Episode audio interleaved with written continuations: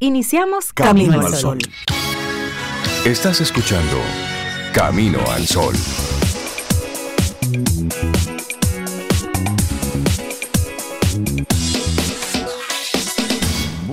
Buenos días y bienvenidos a Camino al Sol en este jueves que estamos a 8 de diciembre año 2022. Buenos días Cintia Ortiz, Obeida Ramírez, a todos nuestros amigos y amigas Camino al Sol oyentes. Buenos días, ¿cómo están? Hola Rey, yo estoy súper duper bien, como diría un poco Isaías. Yo estoy bien hoy, con un poco de, de frío que ya como que con un poco de frío, me parece bien. Dice Onamet que ese frío va a seguir y me gusta, a mí me encanta, este frito me gusta. Las temperaturas están sabrosas. Nos recuerdan el cambio, el cambio de estación. Pero mira, Cintia anda con un polochera así como de los Nueva York, rey. Ah, sí, hoy hace un chin de frío. está abrigada ella, sí. los que se bañan ahora mismo tienen que tener un poquito de frío.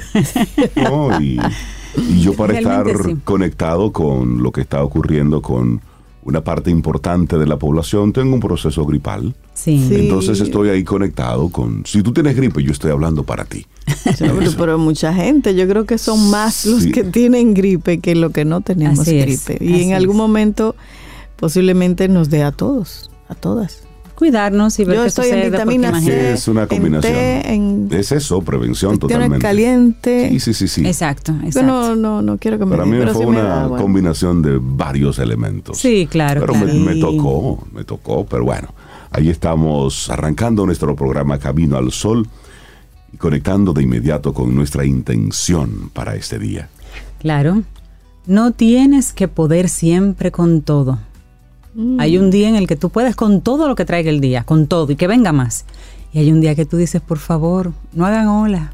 No puedo con nada, no puedo con nada más, necesito ayuda. Y lo bueno de esto es que está bien. Está bien. Sí. Es la vida. Y lo bueno es que se supone que es uno que controla eso. Exacto. Pero a veces nos dejamos llevar por la prisa, los compromisos, y mira, le damos para allá y que el cuerpo, no importa, le damos, yo soy poderoso o poderosa, pero el cuerpo en un momento dice, pero espérate niña, tranquila, baja el ritmo y te da una gripe así como... Exacto. para tranquilizarte. Te da un tatequietismo. Exacto, ya, eso es. pero no, hay que entender que a veces se puede y podemos y a veces no podemos. Y que está bien, es que no siempre vamos a poder con todo. Y de, incluso hoy puede que no puedas con algo. Entonces descansa, ponlo a un lado, respíralo. De repente, mañana, pasado mañana, con eso mismo, tú sí puedes. Claro, claro, claro. es un tema de un día a la vez. Y no es posponer las cosas que sea importante hacerla en el momento que toque. Es simplemente balancear. No todo hay que hacerlo en un solo día, no todo hay que hacerlo en un momento, no hay que salir corriendo, no hay que caerle atrás a algo. No, usted se detiene y hace su lista de prioridades y la va completando ya. Y no todo hay que hacerlo solo. Hay que, aprender, hay que aprender a pedir ayuda. También la gente piensa que, que pedir ayuda es ser débil, es mostrar debilidad y vulnerabilidad, pero no, no, no. Pedir ayuda es de humanos, te hace humano y le das la, la, oportunidad, como hablábamos ayer o antes de ayer, de darle ese regalo a la otra persona, de sentirse útil y de ayudarse. Y cuando toca, toca. Cuando toca, toca. Porque mira, lo que vimos ayer que ocurrió en Perú fue una, una locura total. El golpe de Estado en Perú. También hubo un intento en Alemania. Ya luego estaremos hablando en los titulares de esto, pero Usted arranca la mañana, usted no sabe cómo va a terminar. Este señor se levantó siendo presidente, terminó el día preso. Preso. Mientras que la que era la vicepresidenta, Dina Boluarte, ella era vicepresidenta. Entonces, y asumió, ahora. Entonces, usted sabe cómo arranca la mañana. No sabemos cómo va a terminar esto. Por lo tanto, cada momento cada segundo, cada decisión que tomas, cada, cada palabra que tú dices. Mide bien tus palabras, porque tiene mucho peso. Y así arrancamos nuestro programa Camino al Sol. Son las 7, 8 minutos en este jueves que estamos a 8 de diciembre. Y la música siempre nos acompaña. Así es. Los titulares del día en Camino al Sol.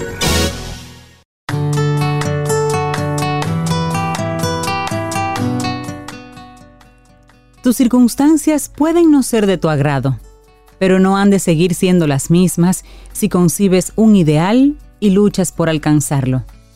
Nuestra primera frase del día de James Allen. Iniciamos entonces con los titulares, pero vamos a arrancar en el plano internacional, porque la noticia que impactó a la región ayer fue precisamente lo que ocurrió en Perú. Perú se sumió, ayer miércoles en un caos político tras la decisión del ya expresidente Pedro Castillo de disolver el Congreso y de instaurar un gobierno de excepción que, según aseguró, gobernaría a través de decretos, de decretos ley, hasta que un nuevo parlamento con poderes constituyentes elaborara una nueva constitución. Es decir, él arrancó destruyendo todo lo que se había construido. Bueno, el anuncio de este mandatario fue inmediatamente respondido con acusaciones de que estaba intentando dar un golpe de Estado. La decisión de Castillo fue cuestionada no solamente por la oposición, sino también por, las, por otras autoridades del Estado, incluyendo la policía y las Fuerzas Armadas, y esto generó una ola de renuncias de altos funcionarios, entre los que se encuentran varios ministros y embajadores. Entonces, ¿qué ocurrió todo esto o cómo se llegó hasta aquí? Castillo asumió la presidencia en julio del 2021 y desde entonces vivió varias crisis de gobierno que le obligaron a reemplazar su cartera de ministros en más de una ocasión. La sesión de este miércoles era el tercer intento de la oposición en el Congreso de sacarlo del poder, declarando su vacancia del cargo por permanente incapacidad moral para gobernar. Así decían ellos.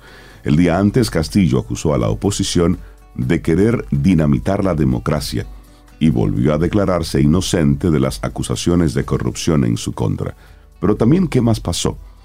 Con la caída de Pedro Castillo y el ascenso de Dina Boluarte, Perú suma ya seis presidentes de la República desde el 2018. Eso es un dato importante. En marzo de ese año se produjo la renuncia del mandatario Pedro Pablo Cusquini, quien había sido electo en los comicios del 2016 y optó por renunciar al cargo antes de que el Congreso procediera a realizar una votación que el mandatario tenía perdida para destituirle. Pero por ahí luego pasó Martín Vizcarra, también pasó Manuel Meriño, también Francisco Sagasti, por mencionar algunos. Pero también, ¿qué ocurrió? Que Castillo se presentó la tarde de este miércoles ante la prefectura de la Policía Nacional de Perú, donde fue puesto bajo custodia acusado de rebelión. Antes de la detención de Castillo, el presidente del Tribunal Constitucional, Francisco Morales, le acusó de estar violando flagrantemente la constitución del país y anunció que formularía una denuncia penal contra él, ahora exmandatario. Así que eso pica y se extiende y bueno, pues ya tenemos ahora en Perú la que era la vicepresidenta, ahora es la nueva presidenta. Que a propósito, voy a continuar con información sobre Dina Boluarte, que es la primera mujer presidenta de Perú y que asumió, como ha dicho Reinaldo, el cargo tras la destitución de, Pedro Castillo. La hasta ahora vicepresidenta de Perú, Dina Boluarte, asumió este miércoles la presidencia del país sudamericano luego de que el Congreso aprobara la destitución de Pedro Castillo por querer establecer un gobierno de excepción. Boluarte se convierte en la primera mujer en la presidencia de la República de Perú y su mandato debería prolongarse hasta 2026, cuando termina el actual periodo presidencial, a menos de que haga un llamado a adelantar las elecciones.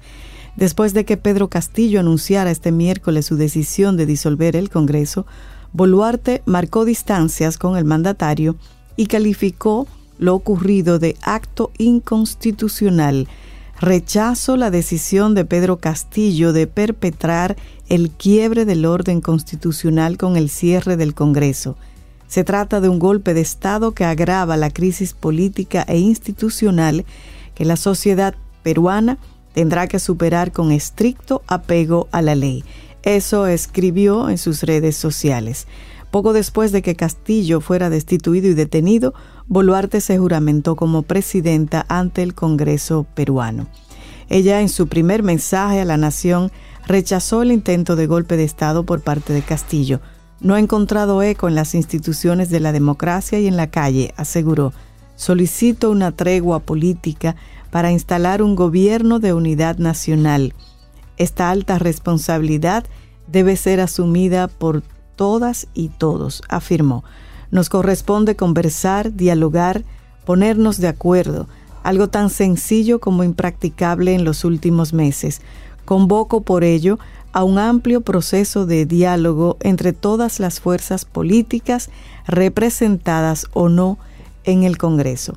Y bueno, esta señora Dina Boluarte ganó los comicios generales de 2021 en segunda vuelta, en los que participó como candidata a vicepresidenta de Castillo por el Partido Perú Libre, abogada de profesión, egresada de la Maestría de Derecho Notarial y Registral de la Universidad San Martín de Porres, trabajó como funcionaria en el Registro Nacional de Identificación y Estado Civil desde 2007.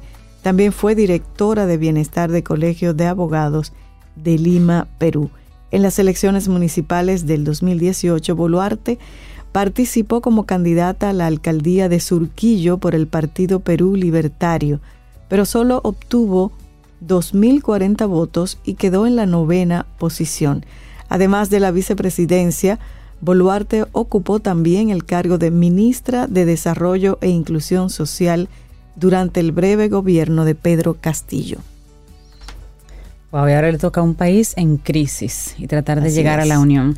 Bueno, y seguimos en el plano internacional entonces y algo, digamos, similar, un poquito complicado. Arrestan en Alemania a 25 personas acusadas de planear un golpe de Estado con la participación de un noble, exmilitares y políticos. La policía alemana ha detenido ayer a 25 personas, 22 de los cuales son sospechosas de pertenecer a una organización de ultraderecha que conspiraba para derrocar al gobierno y formar uno nuevo. El grupo de extrema derecha y exmilitares son sospechosos de haber hecho preparativos concretos para entrar violentamente en el Bundestag, la Cámara Baja del Parlamento, con un pequeño grupo armado, y eso lo informó la Fiscalía a través de un comunicado. Ocho de los 25 detenidos ya están en prisión preventiva. Los detenidos en su mayoría son integrantes de una asociación extremista llamada Reichsbürger, o Ciudadanos del Reich, que es un movimiento de alemanes que no acatan la constitución alemana ni reconocen a la República Federal de Alemania y rechazan su ordenamiento jurídico. También hay partidarios del llamado pensamiento lateral, el Kuerdenken, y del movimiento Quanon, que creen en teorías de conspiración. Fueron detenidos en Alemania, en Austria y en Italia. Entre los detenidos hay un aristócrata menor conocido como el príncipe Heinrich, de 71 años, Heinrich XIII, de 71 años, que sería uno de los principales responsables de sus planes. También hay ex soldados y políticos del partido ultraderechista Alternativa para Alemania, el AFD.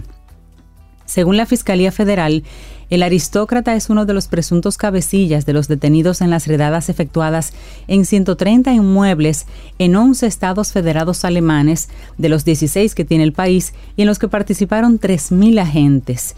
Es una de las mayores redadas de la historia de Alemania. Además, hay otras 27 personas bajo investigación. Se calculan unas 50 personas, entre hombres y mujeres, que forman parte del grupo del que se dice planeaban derrocar a la República y sustituirla por un nuevo Estado inspirado en el Reich alemán de 1871. Miren. Se está ah, jugando una, sí, una, papa, caliente, como decimos. ese intento, porque no llegaron a hacerlo, me acordó lo que pasó en el Congreso de Estados Unidos. Sí. Que ahí sí, llegaron y entraron. Y ahí, bueno. Sí, sí, pero eso, eso es para observarlo. Bueno, venimos ahora al plano local. El Estado vende terrenos del canódromo a una empresa vinculada al ministro de Vivienda. El Estado dominicano vendió en 298 millones de pesos los terrenos donde actualmente funciona el centro de retención de vehículos conocido como el Canódromo El Coco en el Distrito Nacional. La venta que ocurrió en octubre del 2021 se hizo a través del Banco Central a una empresa de desarrollo inmobiliario creada en el año 2000 y en la que sigue como socio el actual ministro de Vivienda, Hábitat y Edificaciones. Carlos Alberto Bonilla Sánchez. La información de la venta la dio el Banco Central de la República Dominicana al periódico Diario Libre como una respuesta a una solicitud vía su oficina de libre acceso a la información, en la que se pidió indicar el estatus de la parcela 102-B del Distrito Catastral Distrito Nacional. Entonces, la extensión de los terrenos del canódromo es de casi 155 mil metros cuadrados. Desde hace años sirve como centro de parqueo de los vehículos retenidos por la DGCET. Y según se describe en su página web, CBS se enfoca principalmente en el desarrollo y construcción de viviendas, centros comerciales y proyectos rentables y sostenibles en todo el país. Pero ¿cuál es el tema con todo esto? Es un reportaje bien extenso que publica hoy el Diario Libre. Es precisamente la vinculación de esa empresa con el ministro, de Vivienda. Y eso, eso sí hay que observarlo. ¿Por qué? Es ministro de, Vivienda, es decir, y eso es un para un desarrollo inmobiliario. Entonces, es como hay conflicto de interés ahí. Totalmente. Entonces, eso hay que investigarlo. Así es. Bueno, en otra información, el plan piloto de movilidad escolar que implementará el Ministerio de Educación iniciará en enero en Monte Plata, en La Victoria y en Jaina con unos 50 autobuses y posteriormente será extendido a otros distritos y regionales escolares. El ministro Ángel Hernández explicó que los autobuses son de la Oficina Metropolitana de Servicios de Autobuses OMSA que el MINER asume mediante el convenio firmado por ambas instituciones para su explotación. Este es un programa de carácter social, puesto que va a impactar a los sectores más pobres del país y garantizará que es una de las motivaciones principales del Ministerio, la seguridad de los niños. Eso manifestó Hernández. Dijo que se están haciendo las adecuaciones del lugar y la OMSA está adiestrando a los choferes que se contratarán para el proyecto a través de la Escuela Nacional de Educación Vial. También se entrena a la asistente que velará por la seguridad de los estudiantes. Actualmente las autoridades del MINER están definiendo las rutas que serán debidamente señalizadas, las paradas y el entorno de las escuelas que estarán en el piloto. Mediante el acuerdo, el MINER se compromete a cubrir los costos para restauración y acondicionamiento de los autobuses, incluyendo combustibles, reparaciones y gastos de control, fiscalización y supervisión de la calidad del servicio. Mm. Y bueno, una broma a compañeros de aulas lleva a la cárcel dos adolescentes. Eso sucedió aquí en Barahona. Son acusados de arrojar gases a un liceo que afectó a 23 estudiantes y dos profesores en el municipio de Polo. Dos adolescentes acusados de arrojar gases en un aula de un liceo de Barahona aseguraron a las autoridades que se trataba de una broma que intentaron hacer a sus compañeros. Ahora bien, el juzgado del Tribunal de Instrucción de Niños, Niñas y Adolescentes de la citada provincia dictó dos meses de prisión a los chicos por la sustancia lanzada. Los gases afectaron la salud de 23 estudiantes y dos profesores del Liceo Alberto Félix Bello, quienes fueron ingresados la pasada semana en el Hospital de la Comunidad de Polo, Barahona, y ya se encuentran estables. Este acto está siendo calificado como terrorismo sancionado por la Ley 267-08, informó la Procuradora Fiscal de Niños, Niñas y Adolescentes, Sonia Erasme. La sustancia supuestamente es gas pimienta, versión que los estudios de laboratorios en el INASIF van a confirmar por la gravedad de los daños causados a los chicos a los 23 adolescentes y los dos profesores. Erasme también dijo que los jovencitos alegan que se encontraron ese gas y el incidente provocó una alarma en la localidad de Polo y la reacción del ministro de Educación, Ángel Hernández, fue de tildar esto como una barbarie. Al condenarlo, llamó a toda la sociedad a rechazar los actos de violencia en las escuelas. Estos chicos acusados, sus nombres se omiten por razones legales, van a cumplir esta medida de coerción en un centro de reclusión para menores en Santo Domingo. La procuradora de niños, la procuradora fiscal de niños, niñas y adolescentes en Barahona aclaró que pese a que los menores son investigados por violar esta ley de terrorismo, de ser hallados culpables se les impone la pena que establece la ley a ese colectivo, la 106-013, que modifica la 136-03 del Código del Menor. Y a lo mejor sí, y a lo mejor fue una broma, pero algo que sí dice, dijo el, el, ministro hace unos días, no relacionado con esto, sino que dijo hace unos días que para mejorar las escuelas y lo que sucede en ellas, las familias tienen que involucrarse. Definitivamente. Porque el maestro enseña, pero las familias tienen que involucrarse. Y todo y todo acto de violencia que se desarrolle en torno a las escuelas, en las escuelas, debe observarse. Claro que sí. Tamaña broma. ¿eh? Tenemos que ayudar a las escuelas. Bueno, cerramos este momentito de información con algo que dijo ayer Vladimir Putin, el presidente de Rusia. Él dijo ayer que la amenaza de una guerra nuclear está en aumento pero insistió en que en su país no ha enloquecido y que no usaría sus armas nucleares primero. El mandatario insistió en que su país solo usaría armas de destrucción masiva en respuesta a un ataque. En una intervención realizada durante la reunión anual del Consejo de Derechos Humanos en Rusia, Putin también dijo que la guerra en Ucrania podría ser un proceso largo, Autoridades occidentales creen que Putin planeó inicialmente una victoria rápida, algo que no sucedió. La guerra comenzó el 24 de febrero de este año. No se vislumbra un final pronto. La capacidad de Moscú para usar armas nucleares ha sido objeto de un mayor escrutinio desde que Rusia invadió Ucrania. Pero ¿qué fue lo que él dijo ayer? Específicamente eso. Rusia no se ha vuelto loca, no vamos a utilizar las armas nosotros primero de hacerlo es como una respuesta a un ataque que nos hagan. Mm. Pero eso lo dijo ayer. Así cerramos este momentito de información. Laboratorio Patria Rivas presenta En Camino al Sol, la reflexión del día.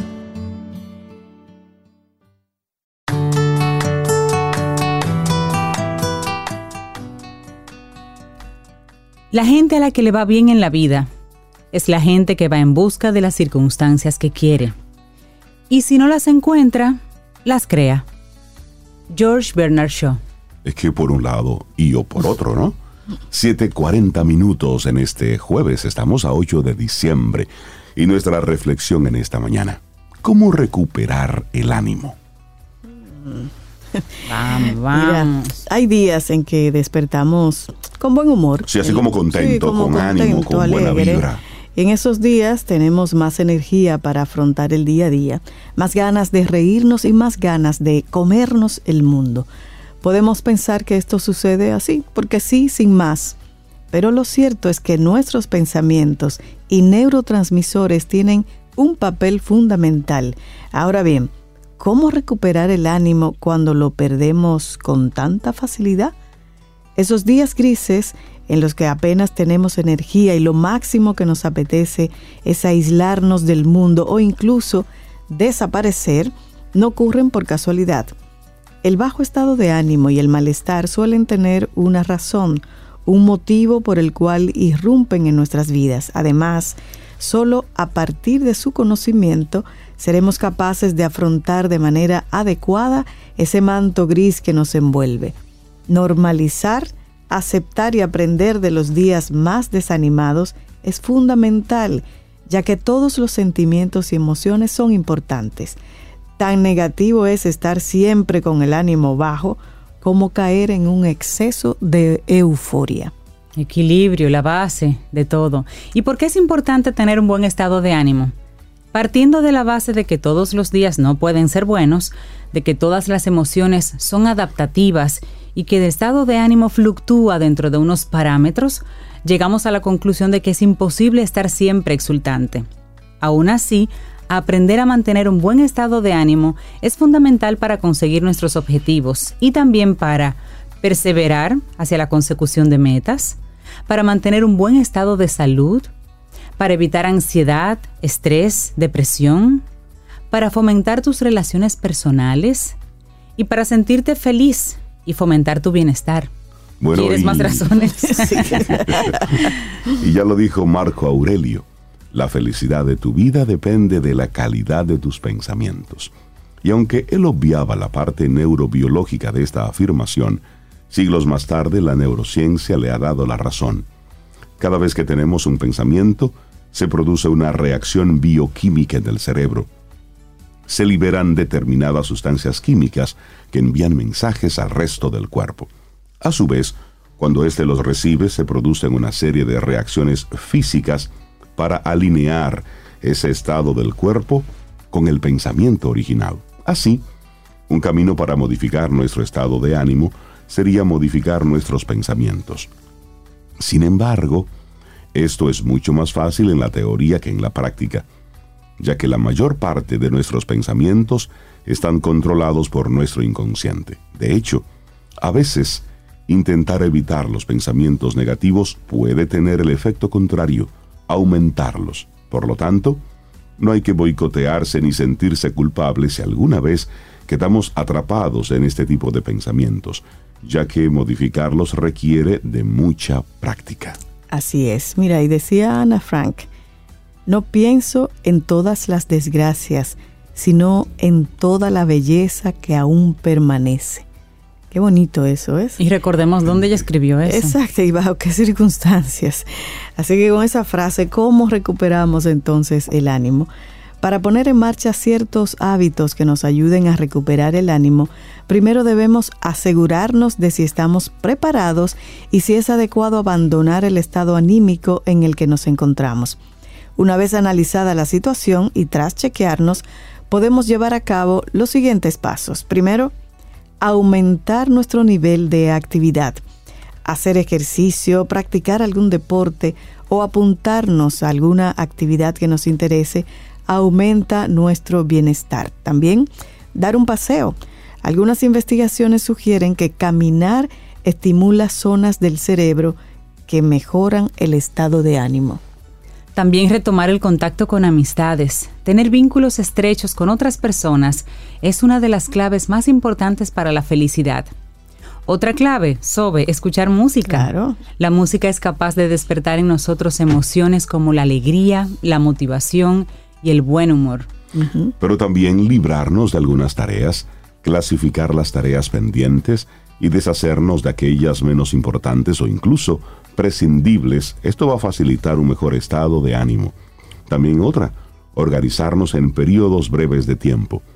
Una buena planificación es clave para enfocarnos en las tareas más importantes y permitirnos momentos de descanso. Así es. Y por otro lado, la técnica de la reestructuración cognitiva utilizada en las terapias cognitivo-conductuales es una buena estrategia para modificar la interpretación de nuestras creencias a través de preguntas. A través del cuestionamiento de lo que pensamos, podemos modificar nuestros esquemas y en consecuencia recuperar el ánimo. Y para ello, lo mejor es acudir a un profesional especializado. Bueno, y cerramos con una frase de William James, poderosa, que dice, el gran descubrimiento de mi generación es que los seres humanos pueden cambiar sus vidas cambiando sus actitudes mentales. Mm. Saber eso lo cambia todo. Buenísimo. Así que, ¿por qué es importante el ánimo? Y bueno, hablamos aquí de cómo recuperar el ánimo. Un escrito de la psicóloga Fátima Servián Franco y lo compartimos aquí hoy en Camino al Sol. Laboratorio Patria Rivas presentó En Camino al Sol la reflexión del día. Ten un buen día, un buen despertar. Hola. Esto es Camino al Sol. Camino al Sol.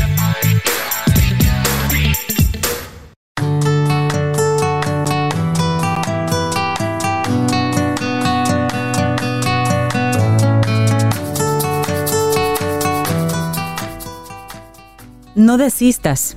La felicidad puede estar a la vuelta de la esquina. Marta Gárgoles. Seguimos avanzando en este camino al sol. Muchísimas gracias por conectar con nosotros. Momento bueno para conversar con nuestro buen amigo Richard Douglas, actor, productor, y lo tenemos aquí como cada jueves. Richard, buen día, ¿cómo estás? Feliz Nada me hace más feliz que estar aquí. Y me sentía nervioso porque tuve unos días como ausente. Y tú sabes que este es mi spa. Qué bueno. yo, me encanta estar aquí con ustedes. Ustedes llenan mi vida de, alegría, de felicidad, de, complacencia. Ay, qué chévere. Ay, pero qué lindo. oír eso. Gracias. Gracias a ustedes por este chance y a Supermercados Nacional para decirles hoy que les tengo una propuesta. Hay una película, eh, yo no sé por qué eh, cuando traducen la película al español, como que los latinoamericanos como que somos más dramáticos. Entonces le ponen un nombre dramático. La película se llama The Good Nurse, la buena enfermera, en buena traducción. Pero cuando la tradujeron para los latinos le pusieron el ángel de la muerte. Pero por Dios. Sí. Pero y ese cambio bueno, una es, Una es la traducción literal y otra la traducción comercial. No del contexto. Del contexto. Sí. Del tema de la película. Bueno, pero es, que los, dos los dos nombres están en el contexto, pero ¿por qué para los latinoamericanos es más dramático? somos más así, sangre caliente. Sí. El ángel de la muerte. Sí, es un ángel de la muerte y sí, es una buena enfermera. Esta película que está en Netflix está dirigida por Tobias Lindholm, un director danés, con muy buen trabajo de dirección, muy buena fotografía, muy bien, muy bien llevada la trama, muy bien eh, diseñado el guion para que te mantengas siempre atento a lo que pasa. Y muy buen muy buen casting. Eh, son dos, actores premiados, dos actores dueños de Óscares. Eddie Redmayne, la chica danesa, no sé si lo recuerdan. Y también los de Animales Fantásticos y dónde encontrarlos. Sí, sí. Y muchísimas cosas. Hizo también del, del científico que descubrió el Big Bang. Correcto, de Big Bang, de, la teoría del todo. teoría del todo. Mm, sí, se llama la película. Eh, él hizo de, ese científico que quedó como parapléjico por una Stephen Hawking. Stephen Hawking. Sí. Y, Jessica Chastain, otra ganadora de Oscar. Los actores de reparto, en nuestro lenguaje actores bicuice, están muy bien. y sobre todo eh, Noah Emmerich, que lo conocemos por otras actuaciones muy buenas, y Kim Dickens, así como Namdi Asomugna. Asomugna. Hay dos niñas muy, muy, bien, muy bien manejadas, muy bien dirigidas, David McDowell y Alex West Leffler. Eh, ustedes saben mi, respeto por los directores que manejan niños. Y los niños aquí están muy bien, muy bien manejados. Eh, están como marginales, o sea, no son, no son la base fundamental de la trama, ni del cuento, ni de la historia, pero están muy bien manejados cuando aparecen. Eh, hay muchos actores de reparto porque es una película que tiene muchos, muchos matices con los actores que, que intervienen. Es un enfermero que, es muy dedicado y una enfermera que es muy dedicada. Ellos son amigos. Hay como la búsqueda de un romance entre ellos, pero ella mantiene su posición de que ella lo que le importa es su profesión, de que es una mujer muy, muy dedicada a su trabajo. Y lo que hace este tipo, lo que es su amigo, inclusive deja a los niños con él a cuidarlos cuando ella tiene turnos que son nocturnos pero se va descubriendo la trama, se va descubriendo la trama, y este tipo ha pasado por otros hospitales y por otras posiciones como enfermero, y tiene un, expediente como medio extraño, como medio escabroso con respecto a su conducta como enfermero. La razón al final se descubre, no puedo darle todos los spoilers, pero el, el individuo termina siendo el ángel de la muerte. Entonces vale la pena que, la chequen, que la revisen. Es encantadora, eh, es una película ligera para empezar a verla y terminar de verla. Porque hay películas que tú empiezas a ver y dices, pero bueno, ¿y cuándo es que va a pasar algo? tú te pones, hay películas que tú te pones a ver y dices, bueno, pero, pero ¿y entonces? ¿Para cuándo es?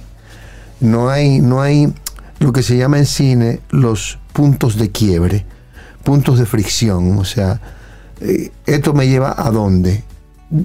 No hay ese, esa bala que meten en la pistola y jalan el, eh, el, la pistola para atrás, como aquí va a salir un tiro. Entonces, no, no hay eso. eh, en algunas películas. En esta película hay esto permanentemente. Hay unos puntos de fricción constantes, hay unos cambios de trama, unos, unos cambios de, de intención y tú lo vas descubriendo poco a poco. Al final se descubre totalmente la trama que por un momento te confunde, pero que al final llega al, término que, uno quiere. Eh, The Good Nurse, El Ángel de la Muerte, Netflix, no se la pierda. Gracias por este chance a ustedes y a Supermercados Nacional.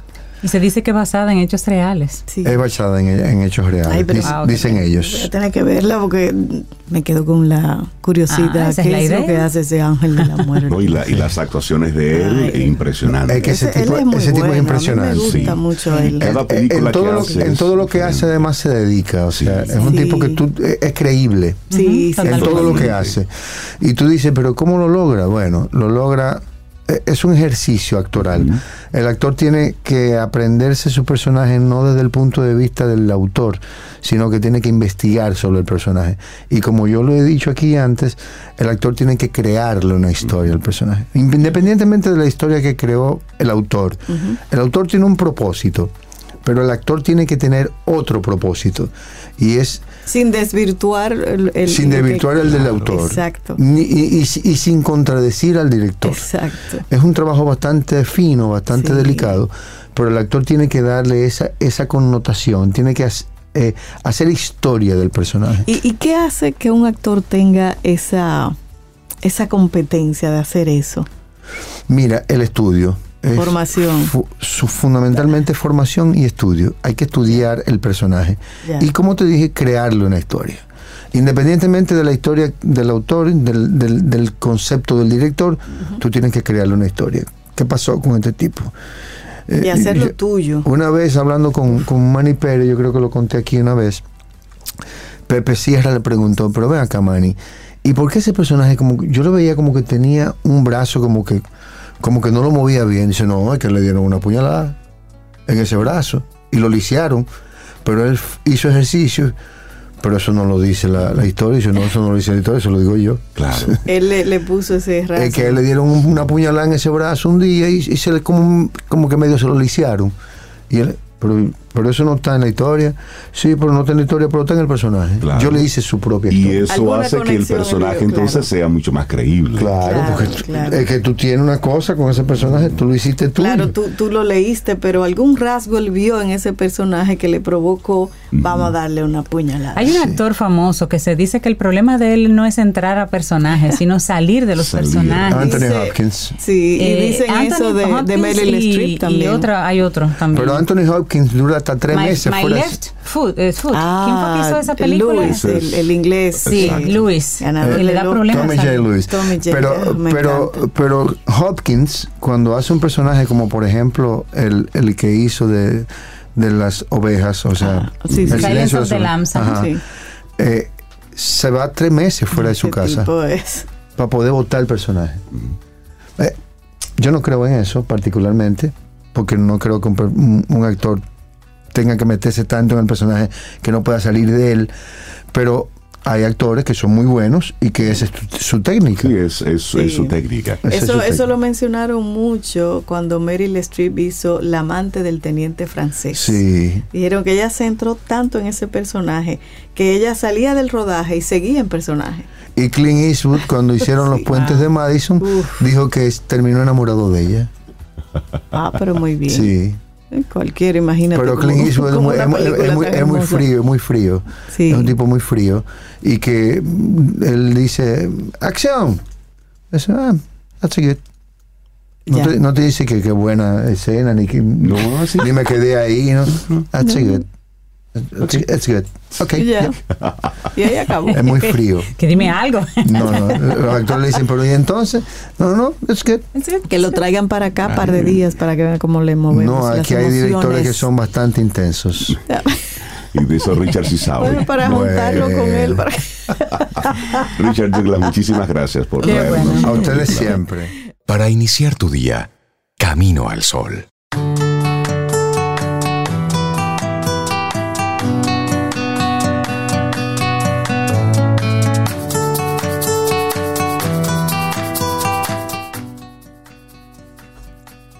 La próxima semana tenemos una nueva entrega de Quien Pregunta Aprende con Escuela Sura. Este segmento donde conversamos junto a especialistas sobre seguros, tendencias, riesgos y seguimos así fortaleciendo nuestros aprendizajes.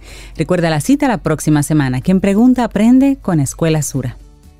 Y continuamos aquí en este Camino al Sol. 8, 4 minutos en la mañana de este jueves 8 de diciembre, donde de manera oficial yo declaro que llegó la Navidad. Llegó la, Navidad. Llegó la Navidad. buscar la Navidad. Lo que pasa es que cuando llega un producto en particular, todo comienza. Y eso es para agradecerle así, así, a, nivel nacional, a José María Cabral Lluveres, que nos trajo este acostumbrado acto de magia, porque para mí ese, ese pastel, sí, eso es una cosa de aceite verde y romero. Romero. Y romero. Tú dices que un pastel de aceite, pero eso es una delicia, eso es una maravilla. No se puede describir lo sabroso que es ese. De hecho, ya lo tiene, exacto, ya lo tiene disponible a través de un servicio, Sweet Traditions, donde ahí tú puedes también degustarlo y pedirlo Señores, llamen ahí y pidan, miren, aunque sea un pedacito de ese bizcocho romero con aceite verde y ustedes entonces nos cuentan. Bizcocho de aceite de oliva y romero. Ese es el nombre oficial. Fino, yo dije aceite de Pídalo, mire, para que coma algo diferente, para que haga un detallito diferente. Eso es delicioso, no se va a Pero pídalo para usted primero. exacto, uno para regalar y uno para José usted. María, yo de forma pública te digo que yo siento que llegó la Navidad a camino al sol cuando tú pasas por aquí. No quiero que lo sientas como un compromiso, pero de verdad que muchísimas gracias por ese detalle que llevas haciéndolo por años. Por años. Sí, gracias por ello, de verdad. Pero tengo un tema con José María. ¿Cuál? Que vino, se fue y no entró a cabina. Como siempre hace. Debió que, sí, siempre para saludarte. Claro. Entonces, miren, la gente que quiera tener contacto con ellos, hay un número de teléfono que es el 829 343 6562.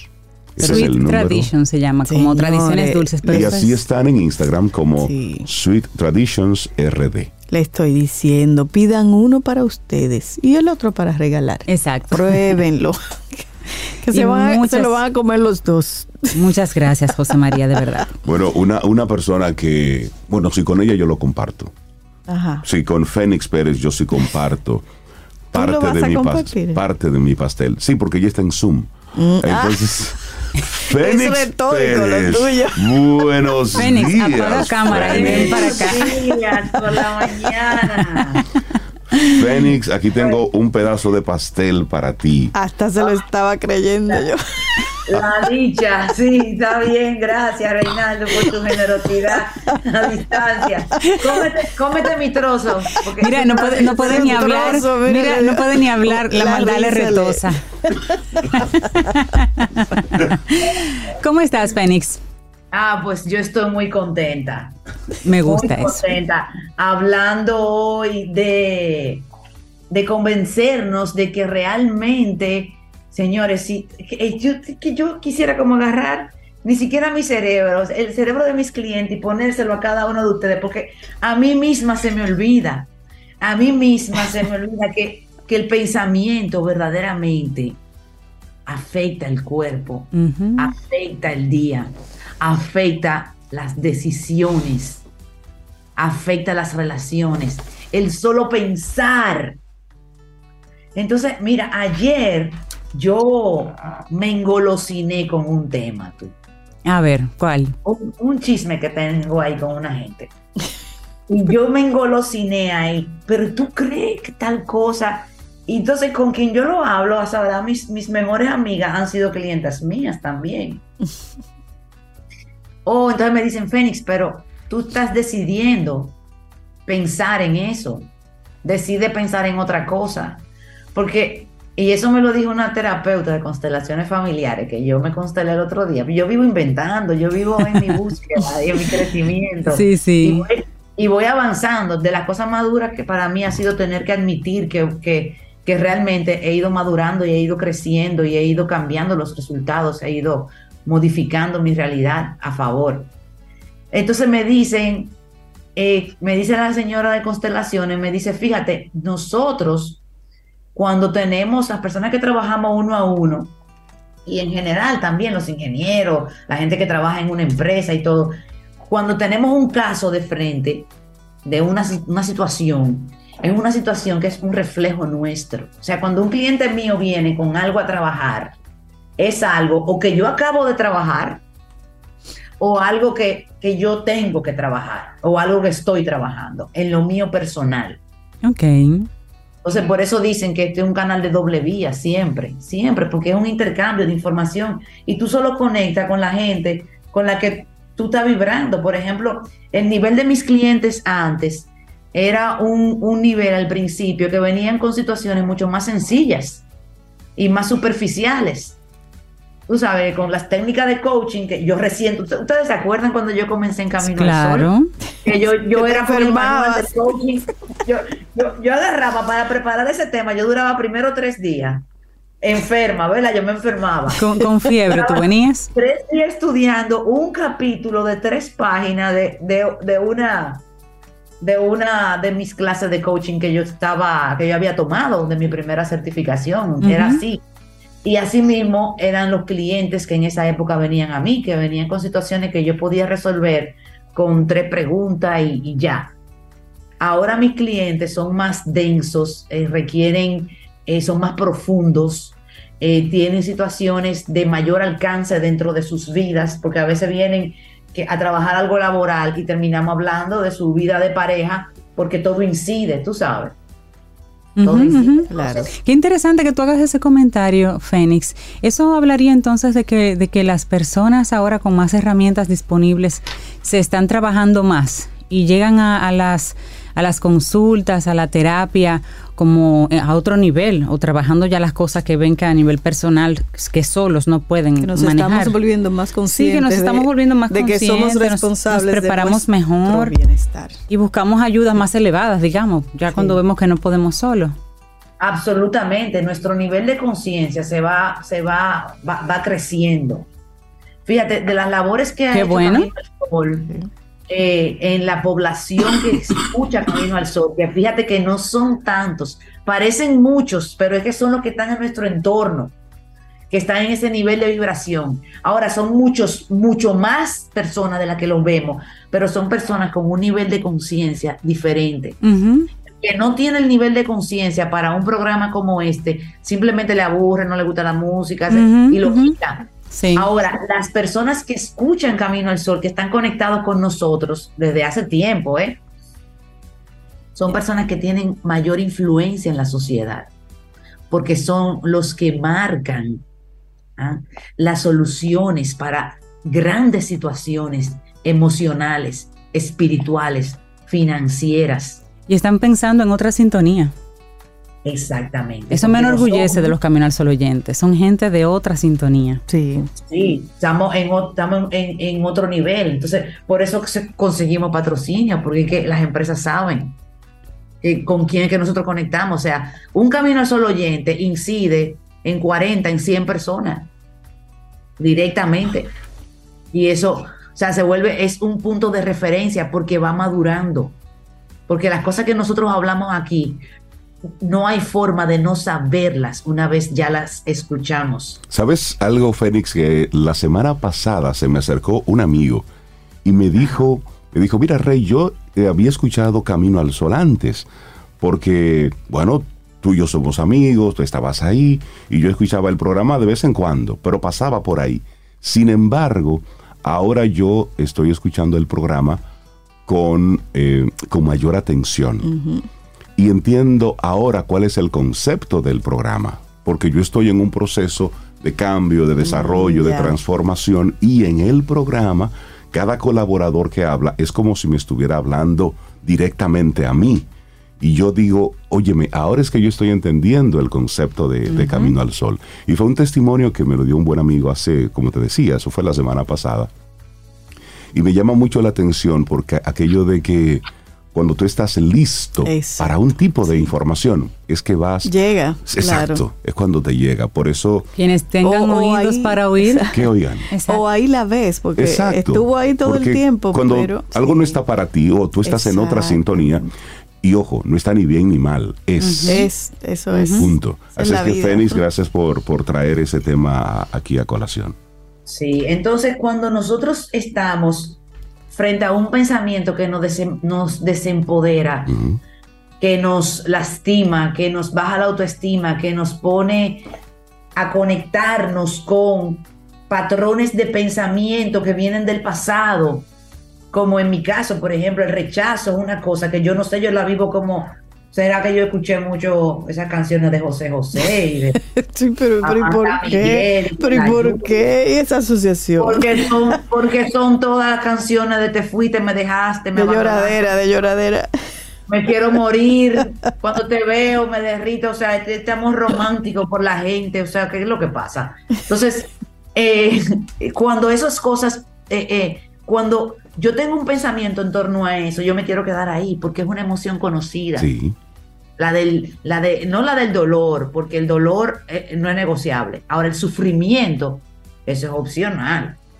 Ah, pero es como, vamos a sufrir, vamos a sufrir. Yo tengo una amiguita que ella, ella, ella le gusta beber ron. Entonces ella se sienta en la galería de su casa, pero una chamaquita menos de 30 años. Entonces el gusto de ella es que ella se sienta con, con un poquito de ron a oír canciones de esa que yo te dije ahora. Yo le digo, pero mi amor, tú tienes 30 años. Vamos Martina, hagamos otra cosa. No, no, a mí me gusta así. ok. Entonces, nosotros venimos de una sociedad cultivada para honrar, para hacerle pleitesía al sufrimiento. Y a que si una amiga no te habla, y a que si la vecina del escritorio te, lleva la vida y entonces tú vives eso de una manera visceral y tú haces, tú sabes, topacio. Esas novelas de aquella época, ¿no? Es cierto, vivir la vida, vivir la vida como una, como un drama. Pero eso viene instaurado desde la religión, ¿eh? Claro. Que te crea esa Porque el sufrimiento es, que está, la purificación del ser. Sí, sí, sí. Vamos a sufrir. Es de ahí que viene. Pero ya estamos educados para salir de ahí. Entonces hay que hacer el esfuerzo de salir de ahí. Y el esfuerzo, Señor, es tan tonto. Cuando esa amiga mía me dice, estás eligiendo pensar, estás eligiendo lo que, lo que, lo que, a lo que le vas a dedicar el pensamiento en los próximos 10 minutos, ¿verdad? Entonces elige bien. Claro. elige bien.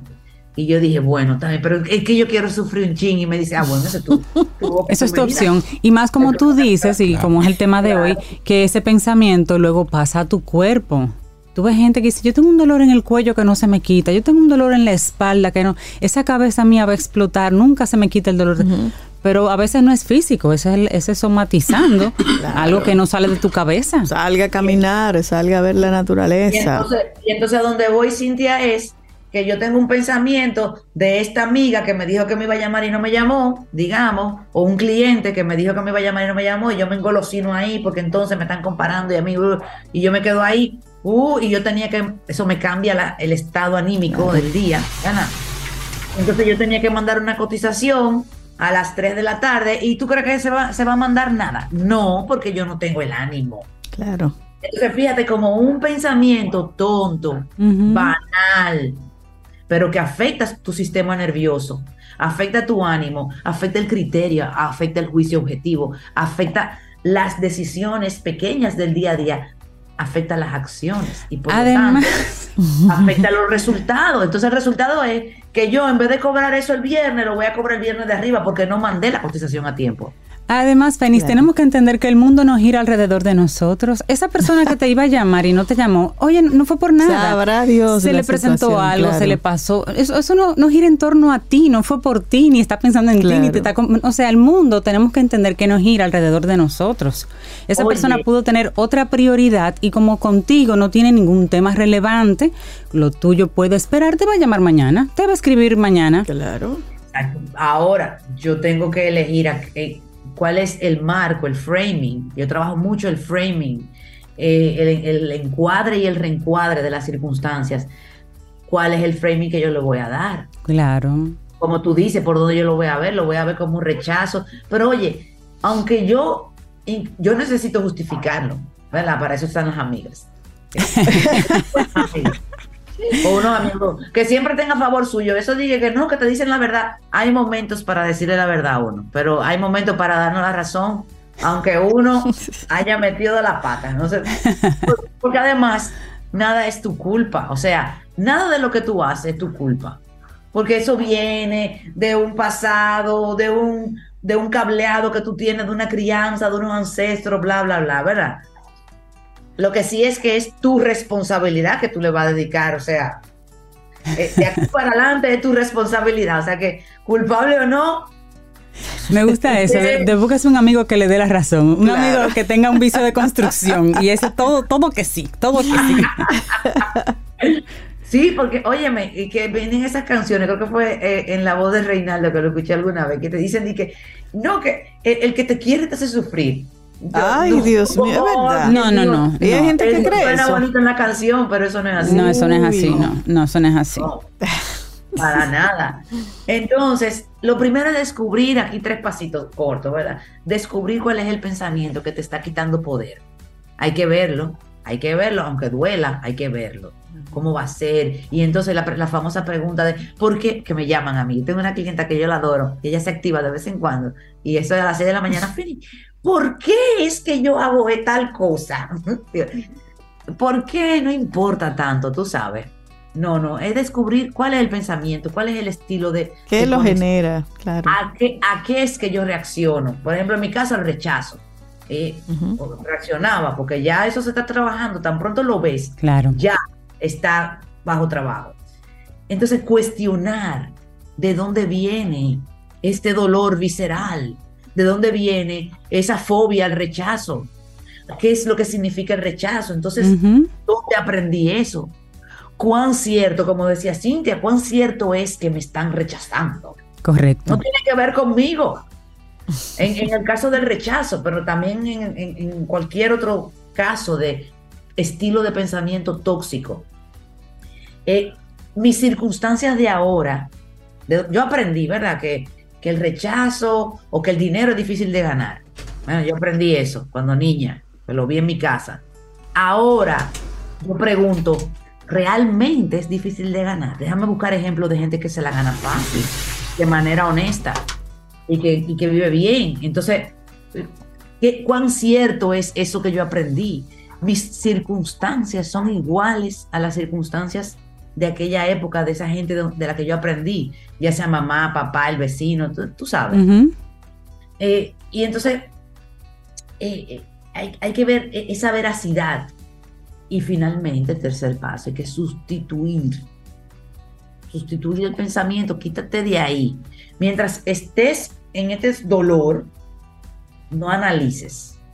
No analices, no, espera que pase el dolor, tú analizas luego. Cuando pasa el dolor, entonces agárrate cinco minutos, siéntate y, y piénsate, dedícale pensamiento a lo que piensas. Y, y, piensa, si yo creo eso, si yo creo que el dinero es difícil de, de ganar, si yo creo que, el rechazo me va a matar, que no me quieren cuando me rechazan, si yo pienso eso, ¿con qué yo puedo sustituir eso? ¿Ah? Entonces, ¿cómo piensa la gente que no vives esa, que no vive esa realidad como yo la, como yo la vivo? Tú sabes. Entonces, esa es la clase de hoy. es el curso, dice mi papá, y que es el sermón del día. no, y rodearse, si una persona tiende así a ser como tan dramático, rodearse por lo menos de un amigo, una amiga que sea un poquito más pragmático. De esa gente que dice, pero ¿qué es lo que tú estás pensando tanto en eso? Eso no es nada. ¿no? Gente como que te ponga a pensar y te dé otra perspectiva, porque mira, hay personas que se ahogan en un vaso de agua y al final ni siquiera tiene que ver con ellos lo que pasa, pero se lo toman personal. Claro. Excelente, excelente, Penix. Hable a tierra. Exactamente, hay que buscarse gente práctica, gente pragmática, cero drama. Eh, yo tengo una amiga que, ay, ay, ay, me va a matar. ella, le digo, tú eres muy incisiva conmigo, tú me agarras la herida, la abres, le echas sal. Porque ella me dice, mira, Phil, ella me llama así de la nada, yo estaba pensando en lo que tú y yo hablamos y tú, es culpa tuya. le digo, mira, mira, hoy no es el día para que tú me, porque yo sé hasta dónde aguanto, porque, fíjate, te voy a dar un, un tip aquí. Yo no me dejo bajar de la línea de bienestar.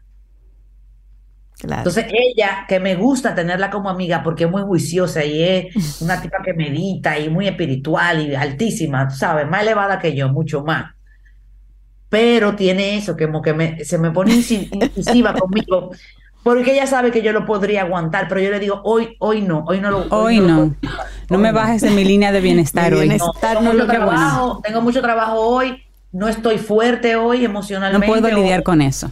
Exacto, hoy no me le eches sal a la herida. Ah, bueno, pues mañana lo hablamos, pero acuérdame. ¿no? bueno, este tema de... Gracias, Fénix. Convéncete de que todo pensamiento afecta a tu cuerpo, así que ojo con lo que estamos pensando. Fénix, un abrazo. La gente que quiera conectar contigo. Sí, a Fénix por el Instagram. Síganme en Instagram, eh, que ahí yo estoy subiendo todos los días un videíto, porque vamos a iniciar el día 20 el Mental Fit que es un programa a 21 días que yo voy a estar acompañándolo para que arranquemos el año. Fénix, tú empezar el 20 de diciembre. Y... Claro, porque yo quiero aprovechar el sistema nervioso contento. Listo, ahí está, la clave. Ahí es. Un gran abrazo. Fénix Pérez. Gracias. Gracias por tu tema. Love you too. Mira, y nuestro Camino al Sol oyentes valorando mucho eh, lo que el piropo que le envió Fénix dicen que wow, que qué privilegio y que bueno, y toditos reaccionando de manera positiva. Qué bueno, gracias. ¿Qué piropo fue ese?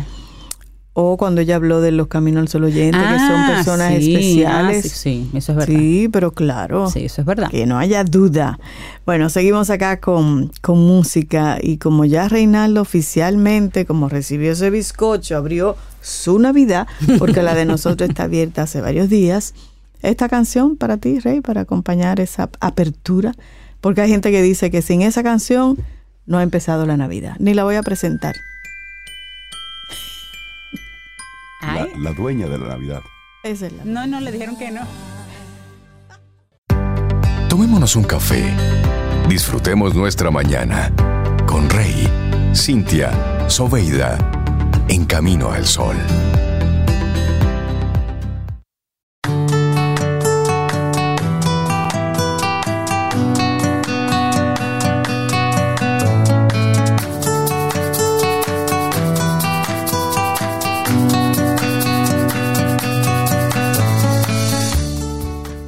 Y te recordamos nuestro, nuestro tema central, digamos así. No tienes que poder siempre con todo. Y está bien, no siempre puedes y está bien. Ahora vamos a dejarte así una frasecita en particular, que es de Michael Jordan, el famoso basquetbolista, y dice, en tus objetivos, el tren eres tú, la vía es el camino de la vida y la felicidad es un buen paisaje. Mm, me gusta eso y me gusta también estos colaboradores nuestros que, que siempre traen unos temas tan interesantes y esta vez vamos a hablar con la máster en ingeniería en gerencia de comunicación corporativa. Ella es productora, es publicista, es Camino al Sol Oyentes también y es vegetariana. Braudín Eusebio, buenos días Braudín, ¿cómo estás? Mucha información. Sí, sí, sí.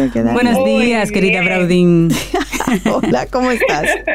Yo estoy siempre feliz de estar aquí. Ustedes son como, yo siempre lo he dicho, una, una dosis de vitamina D, que a mí me hace falta, porque yo no como Ah, pues qué bueno, qué bueno. Y hoy nos gusta el tema que nos vas a compartir. eso es un tema, señores, anoten.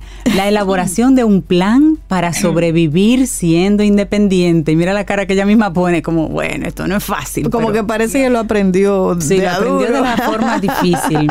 Hablemos de esto. No buscan eso por internet y no lo van a encontrar. Eso hay que vivirlo para poder hacerlo.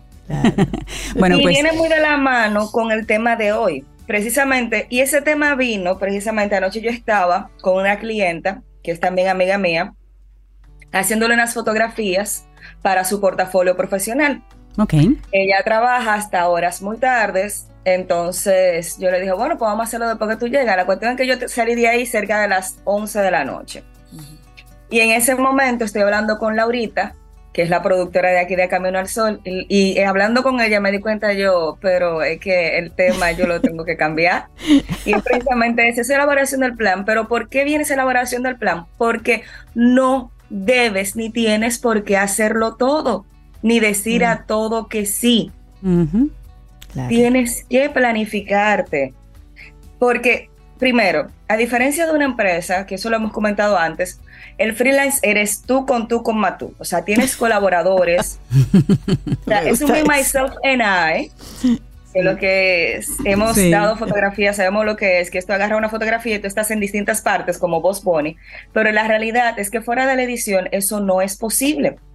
Y tienes que aprender a ubicarte en tiempo, espacio, posibilidad y condiciones.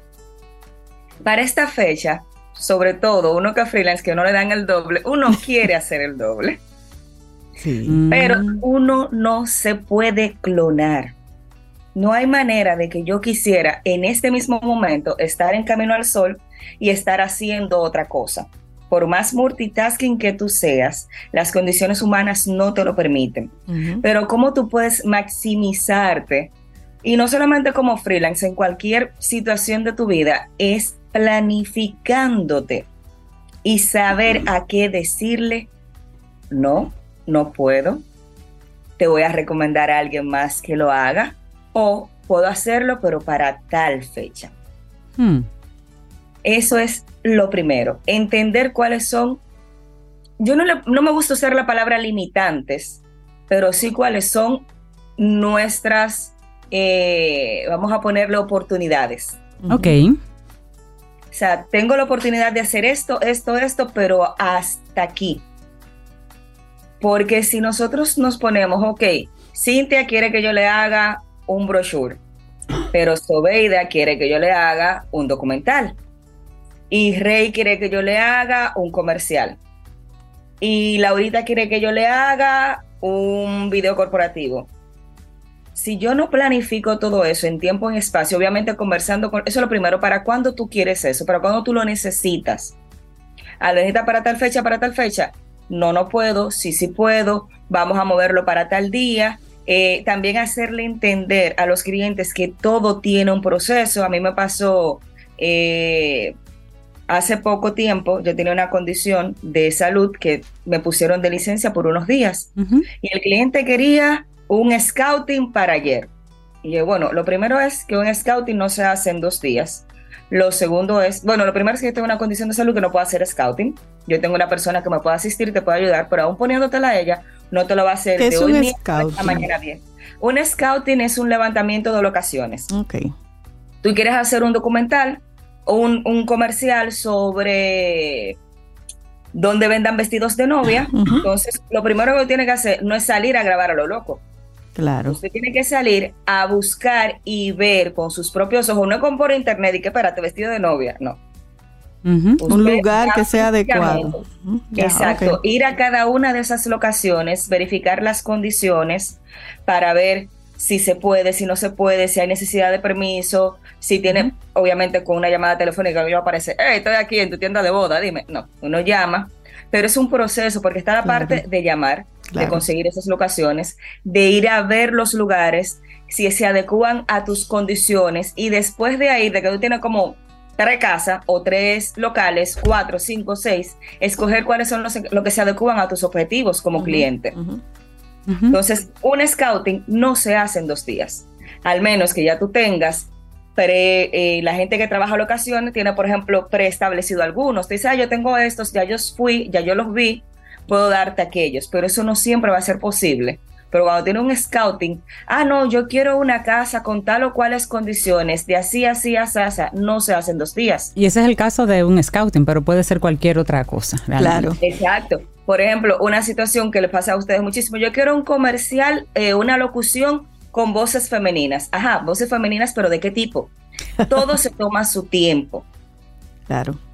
Y eso tú tienes que también entenderlo dentro de tu planificación. Cuando yo hago un cualquier otro proyecto, aunque sea para mí sola, yo hago un cronograma. ¿Cuántos días me toma hablar con Cintia? ¿Cuántos días me toma que Sobeida me cotice? ¿Cuántos días toma yo armar el equipo que se necesita para eso? ¿Cuántos días toma grabar algo en días pasados? Ah, yo quiero grabar esto y quiero que sea de día y de noche, sí, pero las horas de producción, para yo no pagar horas extras y para yo eh, tener las condiciones que me exige el mercado, yo no puedo durar más de tantas horas. Y eso que tú quieres va a empezar a las 5 de la mañana, porque tú quieres tal cosa con el sol saliendo, y va a terminar a las 10 de la noche. Y entonces yo como yo como cliente vengo y te digo, pero Braudín, tú si te complicas un videíto, es un videíto. Sí, porque a veces no entendemos. tú te complicas mucho la vida. Eh, a mí me lo han dicho varias veces y ese caso fue bueno. yo, mira, si tú quieres las condiciones óptimas de que te salga bien, porque primero el equipo, eh, yo te voy a tener que cobrar por esto, por esto, por esto, por esto. Lo, señor, usted se mete por la parte del dinero y te entienden de una vez. Te sale más barato pagarme dos días de rodaje que pagarme ese día completo, porque las horas Con esas condiciones, claro. De las 7, 8 de la noche se pagan al doble. El principito lo dijo, los adultos entendemos con números.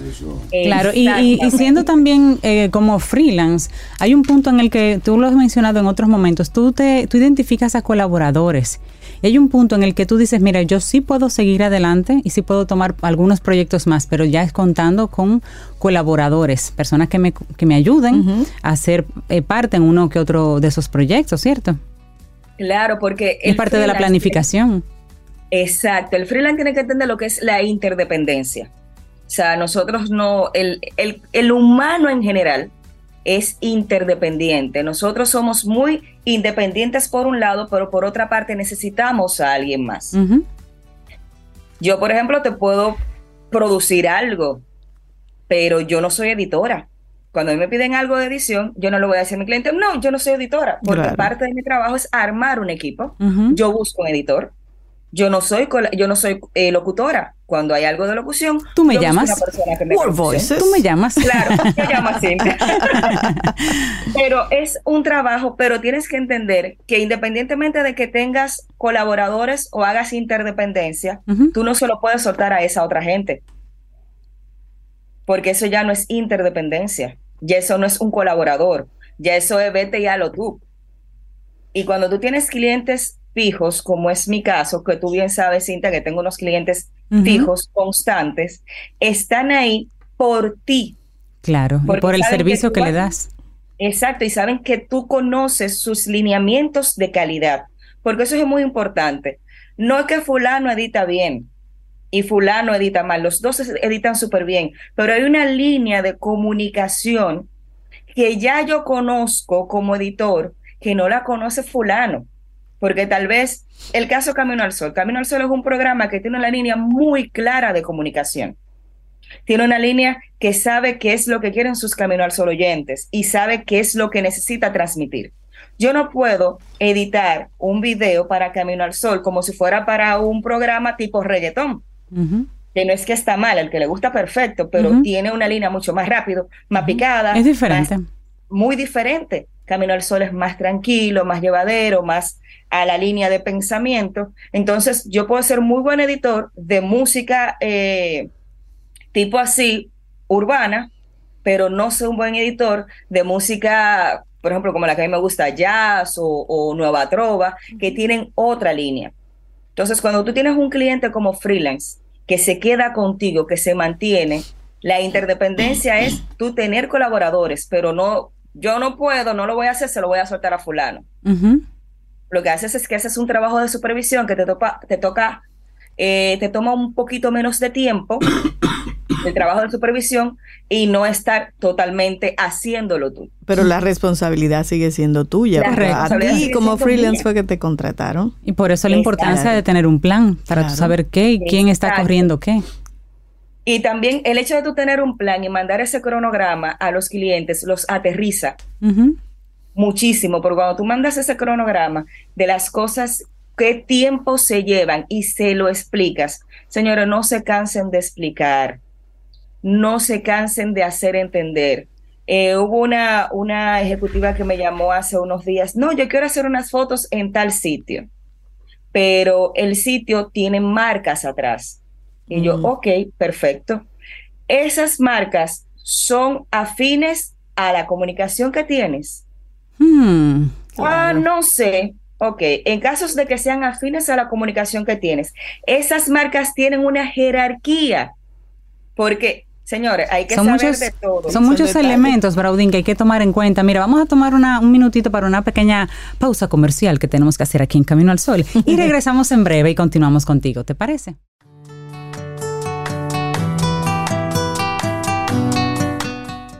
Y seguimos conversando con Braudine Eusebio, eso de la elaboración de un plan para los freelance. Te comparto una frase rapidita. Steven Cagua dice, inténtalo y fracasa, pero no fracases en intentarlo.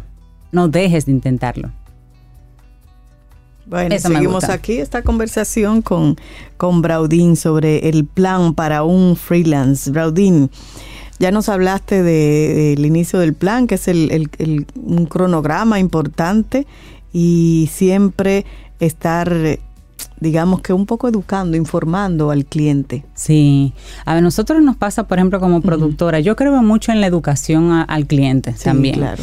Porque cuando el cliente entiende qué sucede después de esa aprobación que te dice, Braudin, sí, vamos a hacer el documental, cuando cuando el cliente sabe qué va a pasar, y las personas que se van a involucrar y, el proceso cómo va. Claro. Él puede entender los obstáculos que van a, llegar, él puede entender los tiempos que tú les vas a decir, porque sabe y está en control. Aunque tú seas el experto, siempre es buena, creo que es una buena práctica informarle al cliente de qué pasa, de cómo es el proceso. como dijo Braudy, informar un equipo, pero siempre tener en cuenta que sigue usted como freelance siendo el responsable de ah, los resultados. No, no que mire que el, el, el, editor me quedó mal. No, eso no es problema del cliente le hizo un acuerdo contigo como freelance. Correcto. Y tú con tu equipo, pero siempre asumir esa, esa responsabilidad.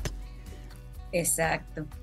Una parte importante de la educación que yo creo que dentro de esa planificación es la parte más importante, es incluso sacar el tiempito de cuando son proyectos muy complicados o cuando son clientes neófitos en el área, es hacer una presentación que le quede hasta por escrito, donde tú tengas ejemplo. A mí me pasó con un cliente que quería unos comerciales estilo mundial de fútbol. Bien. Es un cliente nuevo. Quiere algo como mundial de fútbol, pero es nuevo. O sea, es una doble educación. Porque hacer un comercial como esos de mundial del fútbol tiene muchísimo CGI que la gente no sabe. Y el CGI se toma tiempo. CGI, ¿qué es CGI? CGI, efectos especiales. Ok, perfecto, gracias. Entonces, que hay algo, que ahí yo me, me voy al INTEC y me vuelvo profesora de, la clase de producción y lo llevo con los clientes. Y lo primero que yo le explico es que en nuestra eh, comunicación, un video, un segundo tiene 30 fotos. Un segundo. Sí. Un segundo, en el formato NTSC, que es el que nosotros tenemos como país, tenemos 30 fotos porque el video como tal es una emulación de una consecución de fotografías. Entonces le digo, tú quieres un comercial de un minuto, que es casi un infocomercial de un minuto, donde la pelota venga y fulano le tire y haga y corre y qué sé yo cuánto. Tú estás consciente que si en un segundo tú tienes 30 fotos, ¿cuántas fotos tú vas a tener en un minuto. Claro, claro. Y cuando es CGI, tú vas a trabajar foto por foto, o en, les digo foto, el término es fotograma o cuadro. Pero para que me entiendan, le digo foto. Tú estás consciente que si tú quieres eso en tal tiempo, no va a ser posible. Porque ese tipo de cosas, las máquinas son muy buenas, la tecnología es muy chula, pero hay un ser humano atrás que es que la trabaja. Y cada vez que la pelotica vaya a ser así, tiene que hacerlo en un segundo 30 veces y tengo que darle, ponerle tu logo porque quieres un tracking de que tu logo aparezca en la pelota y se vea siempre.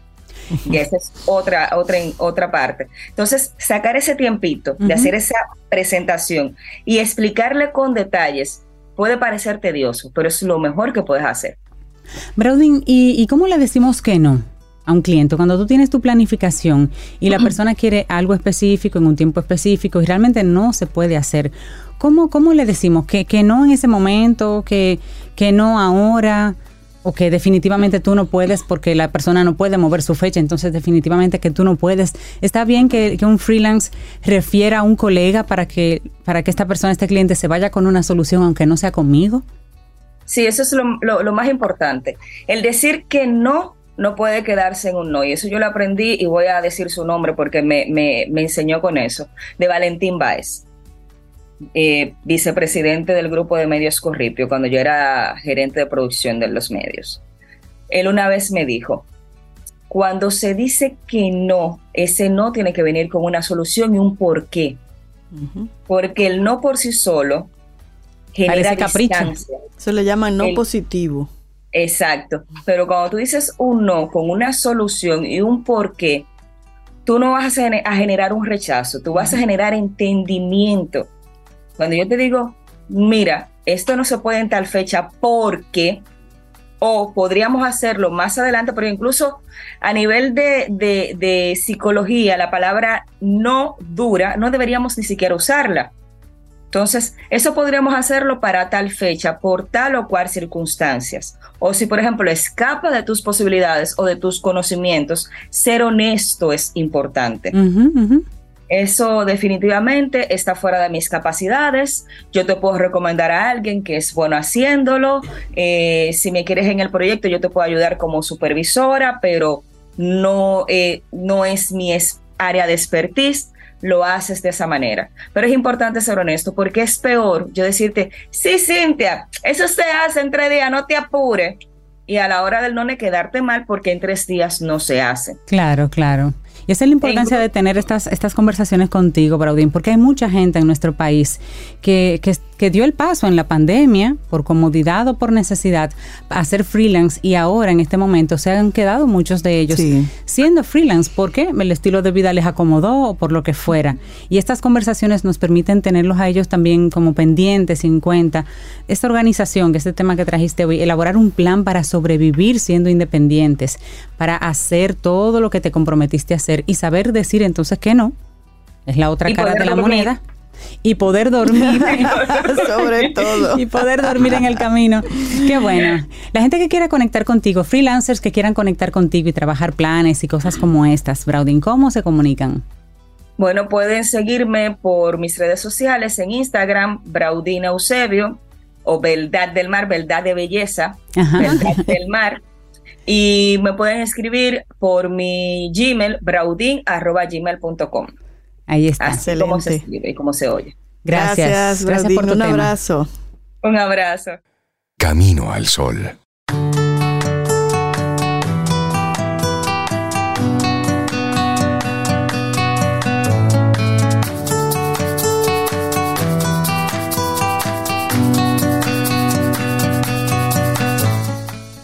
No siempre vas a poder con todo y eso está bien. Muy bien, eso me gusta. Mira, y para despedir el programa, Cintia, que me pasaste un texto de Dionisio Hernández Leonardo que quiero compartir, pero antes hay que tomarse un poco de café. Y tú sabes que normalmente yo me tomo el café frío, pero ahora nos mandaron de regalo, Cintia Rey, café olé Rey, mira, ¿a ti te gusta el capuchino? Capuchino de vainilla, frío. Tú compras la botellita así en la calle. Pero lindo, además. Mira, muy bonita la presentación, sí. Hay moca, hay capuchino, vainilla. Me encanta. voy a probar los dos. Una innovación, mira. frío. Un café para llevar, te lo llevas así. así es que muchísimas gracias. por ese, ese importante presente.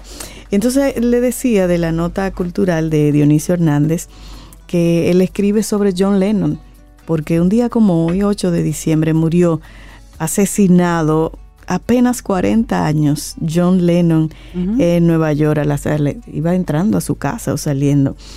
Artista y pacifista inglés, líder y fundador de los Beatles, esa banda musical de pop y rock, la más exitosa de todos los tiempos. En 1970 Lennon se separó de la banda y se convirtió en un activista por la paz y en un soñador cual Quijote moderno, con grandes ideales sobre la vida, la política, la religión y las cosas materiales.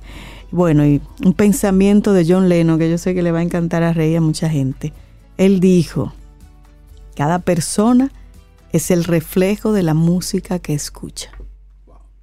Cada persona es el reflejo de la música que escucha.